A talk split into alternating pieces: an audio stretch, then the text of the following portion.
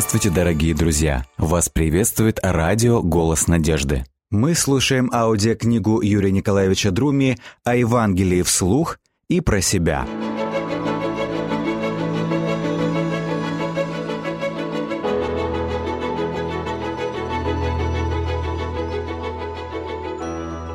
Возраст Христа и Церкви Накануне рождественских праздников получил письмо от старых друзей – с которыми познакомился еще в 1994 году. Шотландцы по происхождению и протестанты по вере, они пишут. За исключением еще одной пары, мы с мужем самые молодые члены местной общины. Мне 62 года, мужу 65. У нас в церкви ничего не делается для молодежи, потому что у нас нет молодежи. Мы церковь пожилых людей – мы отчаянно нуждаемся в молодой крови, но ее нет. В нашей общине есть группа верующих, которые изо всех сил стараются, чтобы все в церкви оставалось так, как это было в 50-е годы прошлого века. Ни один молодой человек не желает приходить на такие богослужения. Жизнь от этого становится очень трудной. Эта группа вынудила уехать уже двух пасторов. И все потому, что в нее входят люди с властным характером – они делают все для того, чтобы удержать церковь в плену у прошлого. Чтение этого письма навело меня на размышления, которыми я и делюсь. Будущее под вопросом. Одно из воспоминаний моего детства относится к середине концу 70-х годов прошлого столетия. В квартире у нас был черно-белый телевизор «Крым». Работали только два канала – первый и второй. Разницы между ними я не видел но хорошо помню, что в 21.00 и по первому, и по второму каналу шла программа «Время». Одной из задач тогдашней тележурналистки было продемонстрировать стране и миру непоколебимую стабильность в общественно-политической жизни Советского Союза.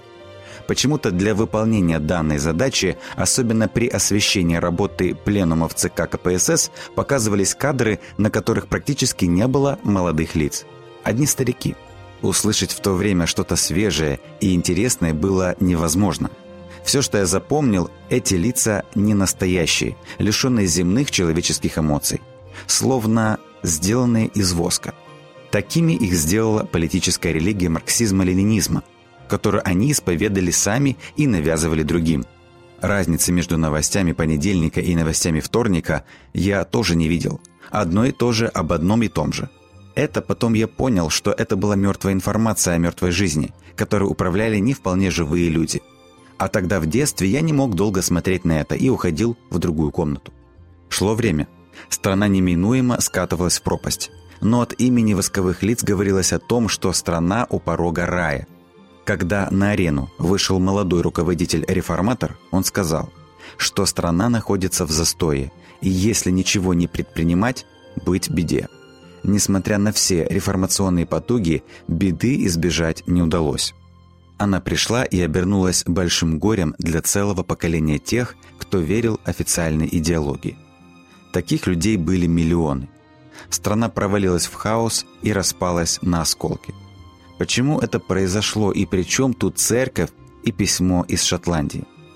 Причин много. Одна из них – геронтократия – от греческого «геронтос» – старец, «кратос» – власть, власть старцев. Отличительный признак любой геронтократии – потеря чувства реальности, жизнь в мире мертвых идей и схем. Геронтократия – это жизнь нескольких поколений под одними и теми же портретами – звезды и ордена на груди генсеков и анекдоты в массах, которые живут в параллельной реальности. Геронтократия – это вето на живую мысль, табу на вопросы и дискуссии. Геронтократия – это власть отжившего мышления. Это взгляд на власть как награду за верность догме, а не как на инструмент для позитивных изменений.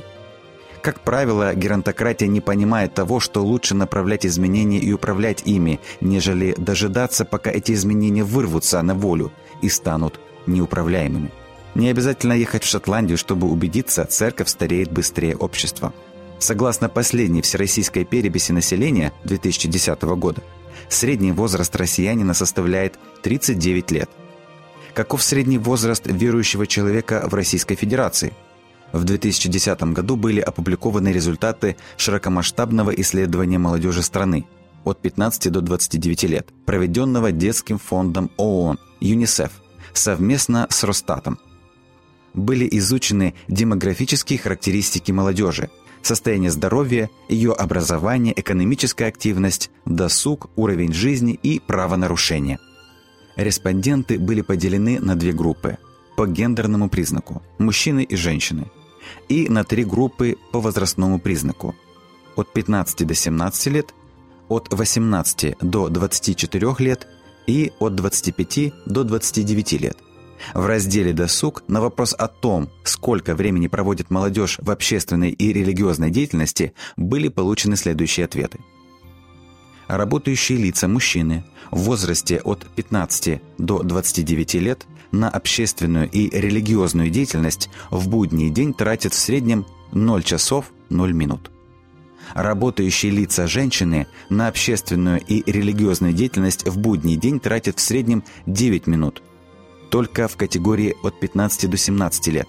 А работающие лица, мужчины и женщины в возрасте от 15 до 29 лет в выходной день тратят на общественную и религиозную деятельность 0 часов 0 минут неработающие лица, мужчины и женщины в возрасте от 15 до 29 лет в будний день тратят на общественную и религиозную деятельность 0 часов 0 минут. Куда же уходит основная доля свободного времени для указанных категорий молодежи? Спросит читатель. Ответ.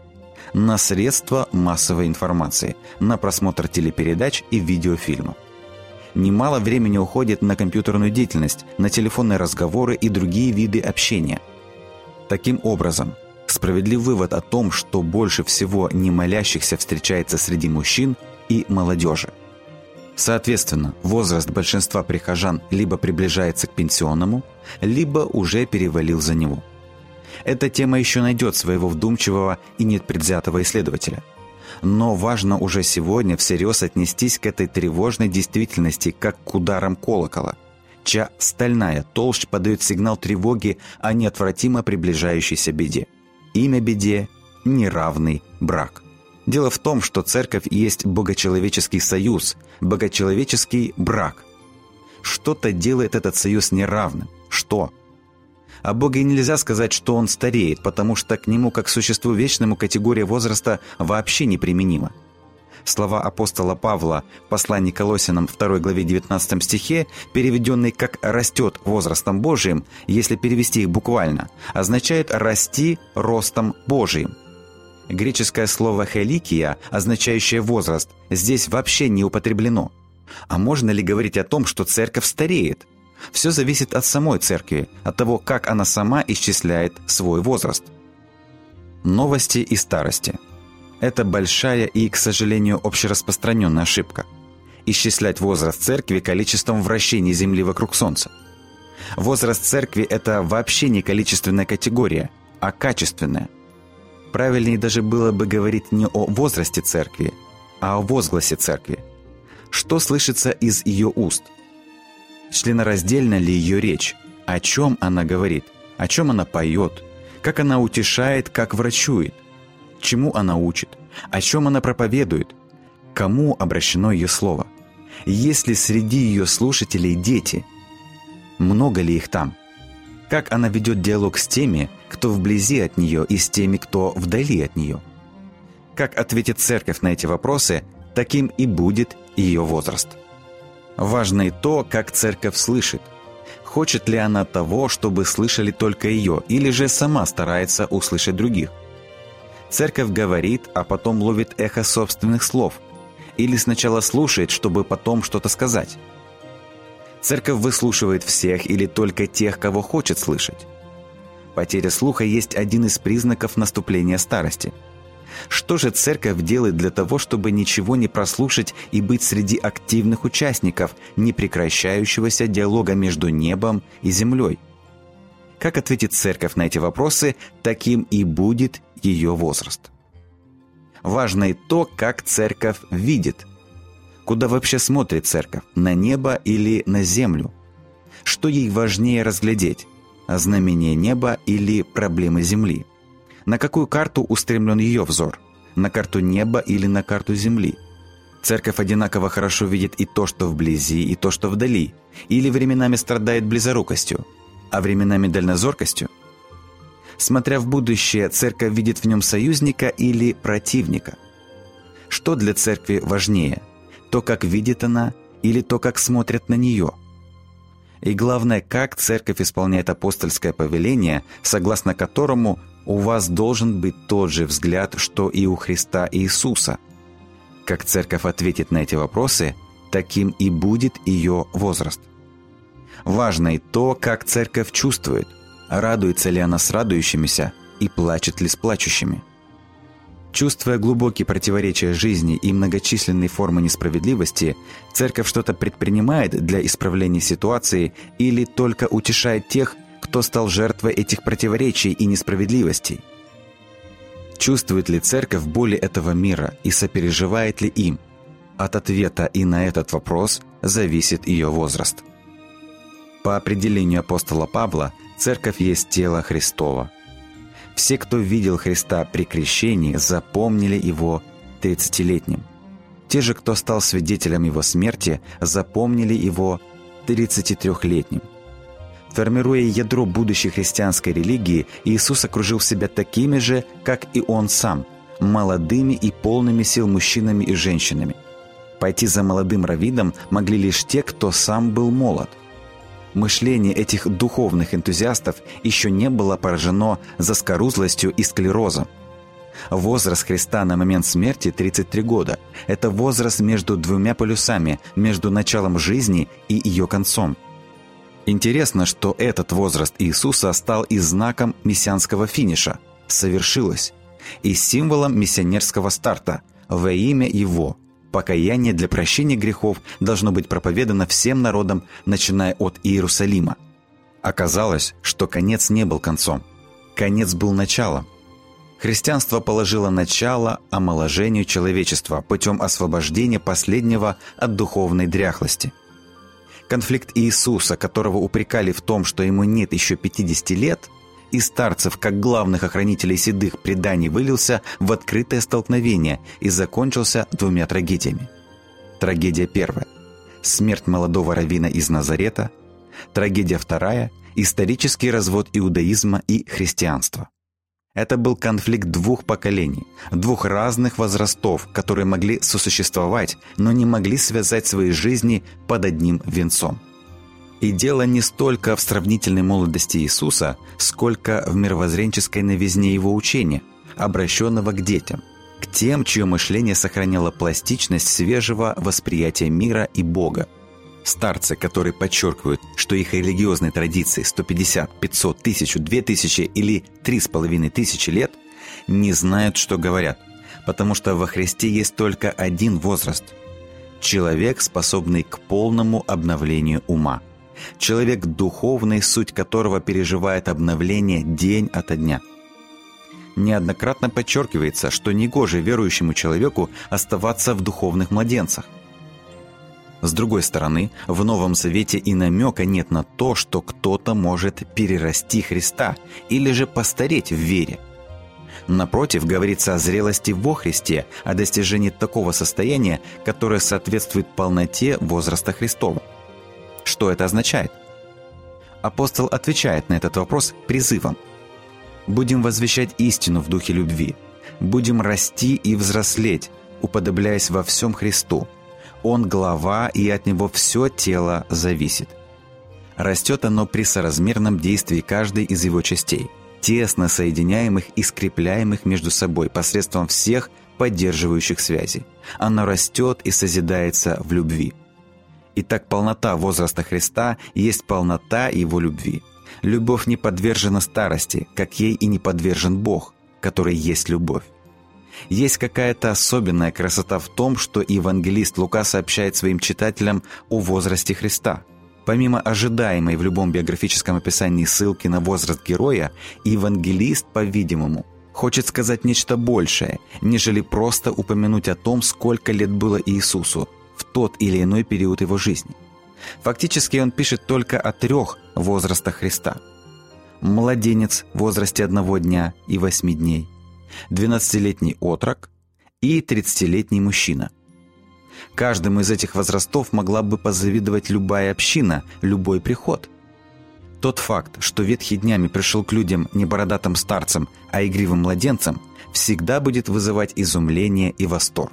Не забудем, что крест Мессии несло на себе плечо 30-летнего мужчины. Крест евангельской миссии понесли на себе такие же молодые и крепкие плечи его первых последователей. Пожалуй, самыми крепкими оказались спина и плечи юноши по имени Савл. Впоследствии Савл, рассказывая о своем миссионерском подвижничестве, говорил – Пять раз получил я по сорок ударов без одного, трижды палками бит, однажды камнями. Будь он при своем обращении старцем, а не юношей, история христианской церкви была бы иной, чем мы ее знаем. Иным был бы и канон Нового Завета, и его богословие, иной была бы и миссия ранней церкви. Верно подмечено, старость не радость, но и старость может быть благословенной. Увядание человеческой жизни может быть красивым и духовным, о чем тоже говорится в Евангелии. Оказывается, свое первое благословение новость приняла из рук старости. Именно старец Симеон взял Бога-младенца на руки, благословил Бога и сказал «Ныне отпускаешь раба твоего, владыка, по слову твоему с миром, ибо видели очи мои спасение твое» которое ты уготовил перед лицом всех народов, свет к просвещению язычников и славу народа твоего Израиля. Мало того, там же находилась и старица по имени Анна, 84-летняя женщина, вдова которая, подойдя к младенцу Иисусу, славила Господа и говорила о нем всем, ожидавшим избавления в Иерусалиме. Таким образом, старость и новость встретились, но не в конфликте, а в духовном празднике и прославлении Бога – Очевидно, что старость может чувствовать и проявлять духовное родство с новостью, если обращено к этой новости и видит в ней вестницу с неба. Взгляните на младенца, как он пристально всматривается в окружающий его необъятный мир, как он каждый день расширяет границы своих познаний, от колыбели по комнате, от комнаты по квартире, от квартиры во двор. Последнее открытое звено в этой цепочке – космос – но даже самой долгой жизни в самой образованной стране и с получением всех возможных и невозможных научных степеней не хватит на то, чтобы хотя бы беглым взглядом окинуть Вселенную. Жизнь – это большая, очень большая, непостижимо большая новость. Темные и светлые стороны в ней перемежаются как день и ночь. Неинтересная жизнь может быть только для тех, кто перестал ощущать себя ее частью – кто мертв умом и сердцем. Евангелие тоже новость, и тоже большая и необъятная, как Вселенная, но всегда хорошая, хотя не сразу распознается как таковая. Причина, по которой люди теряют интерес к Евангелию, заключается в том, что они перестают видеть в нем новость. Точнее, не они видят, а им показывают такое Евангелие. И Евангелие, из которого изгнали новость, превращается в догматическую старость которой больше подойдет музейная полка, нежели живое сердце. Не столь актуален вопрос о том, сколько лет священнослужителю. Гораздо важнее то, какого возраста его мышление и речь. Русская пословица гласит «И стар, да петух, и молод, да протух». Свежесть мысли – это признак духа заскорузлость мышления. Свежесть мысли – это признак духа. Заскорузлость мышления – пропуск в архив. Может ли обветшалое слово генерировать свежую веру? Едва ли. Седые речи собирают седые аудитории. Ребенку всегда интереснее будет живой мир, чем мертвый клир. Христианская весть всегда должна звучать как новость, а не как старость. Постарение Евангелия есть начало его конца, отрицание его богочеловеческой сущности. Бог, у которого для человека нет новостей, мертв. Священнослужитель, который в Боге видит не вечность, а ветхость, тоже мертв. Какой будет его паства, можно догадаться. Что это за ухажер, который несет любимой девушке искусственные цветы? Ее девичья гордость оттолкнет его вместе с таким букетом и правильно сделает. Такого же отвержения заслуживает и тот ухажер, что несет возлюбленные вялые цветы. Если бы произошло такое чудо, чтобы ни с одной кафедры не произносилось ни одного отцветшего слова. В таком случае никому не пришлось бы писать таких писем. За исключением еще одной пары, мы с мужем самые молодые члены местной общины. Мне 62 года, мужу 65. Слово «кафедра» я использую здесь в обобщенном смысле, имея в виду и мозг церкви, и ее язык. Новость Евангелия должна быть услышана и передана как новость, а не как эпитафия. Если бы свежесть слова была подкреплена свежестью поступка, христиане максимально приблизились бы к искомому, к церкви как молодому телу Христа. В таком теле и в таком деле будущей церкви. В своих заметках, сделанных еще в 1878 году, русский духовный писатель Лесков проводит одно интересное наблюдение. «Мы все, — говорил он, — хотим необыкновенно серьезного, такого, чтобы мороз по кожей пошел. Но я думал, что мы на этот счет больше притворствуем и в существе едва ли сами знаем, чего хотим. А между тем, остроумный Стерн, кажется, основательно уверял — что религия – дело очень веселое и приятное, и что те, которые, желая ее возвеличить, толкуют о ней, намощившие чело и принасупив брови, оказывают ей самую плохую услугу. Нынешние люди чрезвычайно не любят скучного. Конечно, как бы свежо по-новому и благопристойно весело не звучала новость, выбор все равно остается за человеком, который ее слышит. Иисус неоднократно призывал своих слушателей «Смотрите за тем, как вы слушаете. Невозможно определить возраст людей, которым был обращен этот призыв. Скорее всего, там были разные люди. И все-таки есть правда в том, что интерес к вере и церкви становится более устойчивым лишь с возрастом. В юности люди ищут чего-то другого. В глубокой древности Клейсиаст говорил «Веселись, юноша, в юности твоей, и да вкушает сердце твое радости в дни юности твоей, и ходи по путям сердца твоего и по ведению очей твоих, только знай, что за все это Бог приведет тебя на суд. Легкомыслие юности – не попутчик богоискательства. Видимо, неспроста в своей притче учитель в качестве персонификации бунта против Бога избрал младшего сына в доме отца. Этот молодой человек сам решил, что старость, отец и старший брат ему неинтересна, что со своими свободолюбивыми импульсами ему не место в статичной повседневности отцовского дома – но что интересно, когда волю насытившись прелестями «свободной жизни» в кавычках, младший сын решил вернуться в дом отчи, оказалось, что его старший брат отреагировал на эту новость постарчески, ворчанием и недовольством, в то время как отец, напротив, совсем по-юношески, радостью и весельем. Это подтверждает главный вывод, что духовный возраст – это совсем не то же самое, что возраст биологический – что настоящая вера всегда юна. Думаем вместе. Насильно мил не будешь. Верно подмечено о любви человека к человеку. И вдвойне верно о любви человека к Богу. Первое и главное, что отвергает молодежь, это принуждение. Следует считаться с тем, что любая форма ограничений, даже самых благонамеренных и здравых, граничит с принуждением – вот здесь-то и начинаются нелады молодежи и церкви. Что бы кто ни говорил, а в христианской религии есть не только свои «да», но и свои «нет». Многочисленные «нет» покушается, как правило, на то, с чем молодежь не очень-то спешит расставаться. Музыка земных, человеческих страстей, вольный ритм жизни и вольный стиль одежды, вольности в отношениях полов, фильмы и игры, потакающие природным слабостям и другое – Психологи и стратеги рекламного бизнеса хорошо понимают, на какие клавиши им следует нажимать для извлечения максимальной выгоды из молодого тела, как самой многообещающей кормушки. Сюда, в артерию юности, целится табачный и алкогольный бизнес, порнопродукция, индустрия увеселений и развлечений.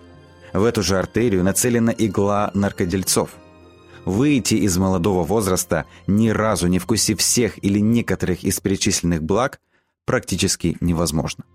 Кроме того, что такое духовная жизнь и как жить духовной жизнью, молодежь понимает по-своему. Как правило, молодые люди не мыслят духовную жизнь как чтение чего-то, хождение куда-то и неделание того, чего им сказали не делать взрослые. Духовное для них лежит не в плоскости убеждений, а в плоскости переживаний. Духовность переживается ими не как уяснение истины и своей ответственности перед ней, а как познание себя в отношениях с кем-то еще. Самым сильным генератором этих отношений является любовь. переживаемое спонтанно и даже стихийно. Духовное в молодежной среде лишь отчасти связано с институтом церкви. Обычно это происходит там, где церкви отводится какая-то значимая роль в режиссерском замысле, лежащем в основе интересного для молодежи фильма. Еще меньше духовное ассоциируется с чтением религиозной литературы – Молитва переживается не как обращение к Богу, сущему на небесах, а как диалог с кем-то неведомым, как мольба к таинственному и могущественному нечто, находящемуся здесь же, в юной душе, тоскующей по земному счастью. Если же говорить о богослужении, то молодежи оно непонятно, если она в нем не участвует. Непонятна ей и проповедь, если ее нужно прослушать, а не с волнением пережить, как правдивый рассказ о чьей-то судьбе. Нравится это кому-то или нет, но интерес к религиозной жизни заметно падает в подростковом возрасте. Это связано с тем, что начиная с этого времени подростки выходят из-под родительского зонтика, мировоззренческого комфорта и отправляются на поиски собственных духовных ценностей. Начинается их личный путь к Богу или же от Него – это важно предвидеть и быть готовыми к тому, чтобы всеми силами сохранять все имеющиеся каналы коммуникации для содержательного и честного общения с молодыми людьми.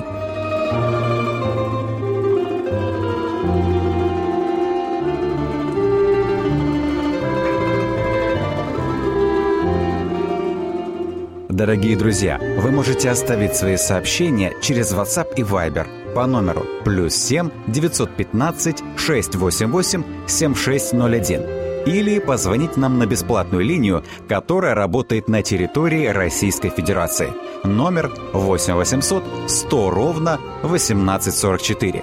8 800 100 ровно 1844.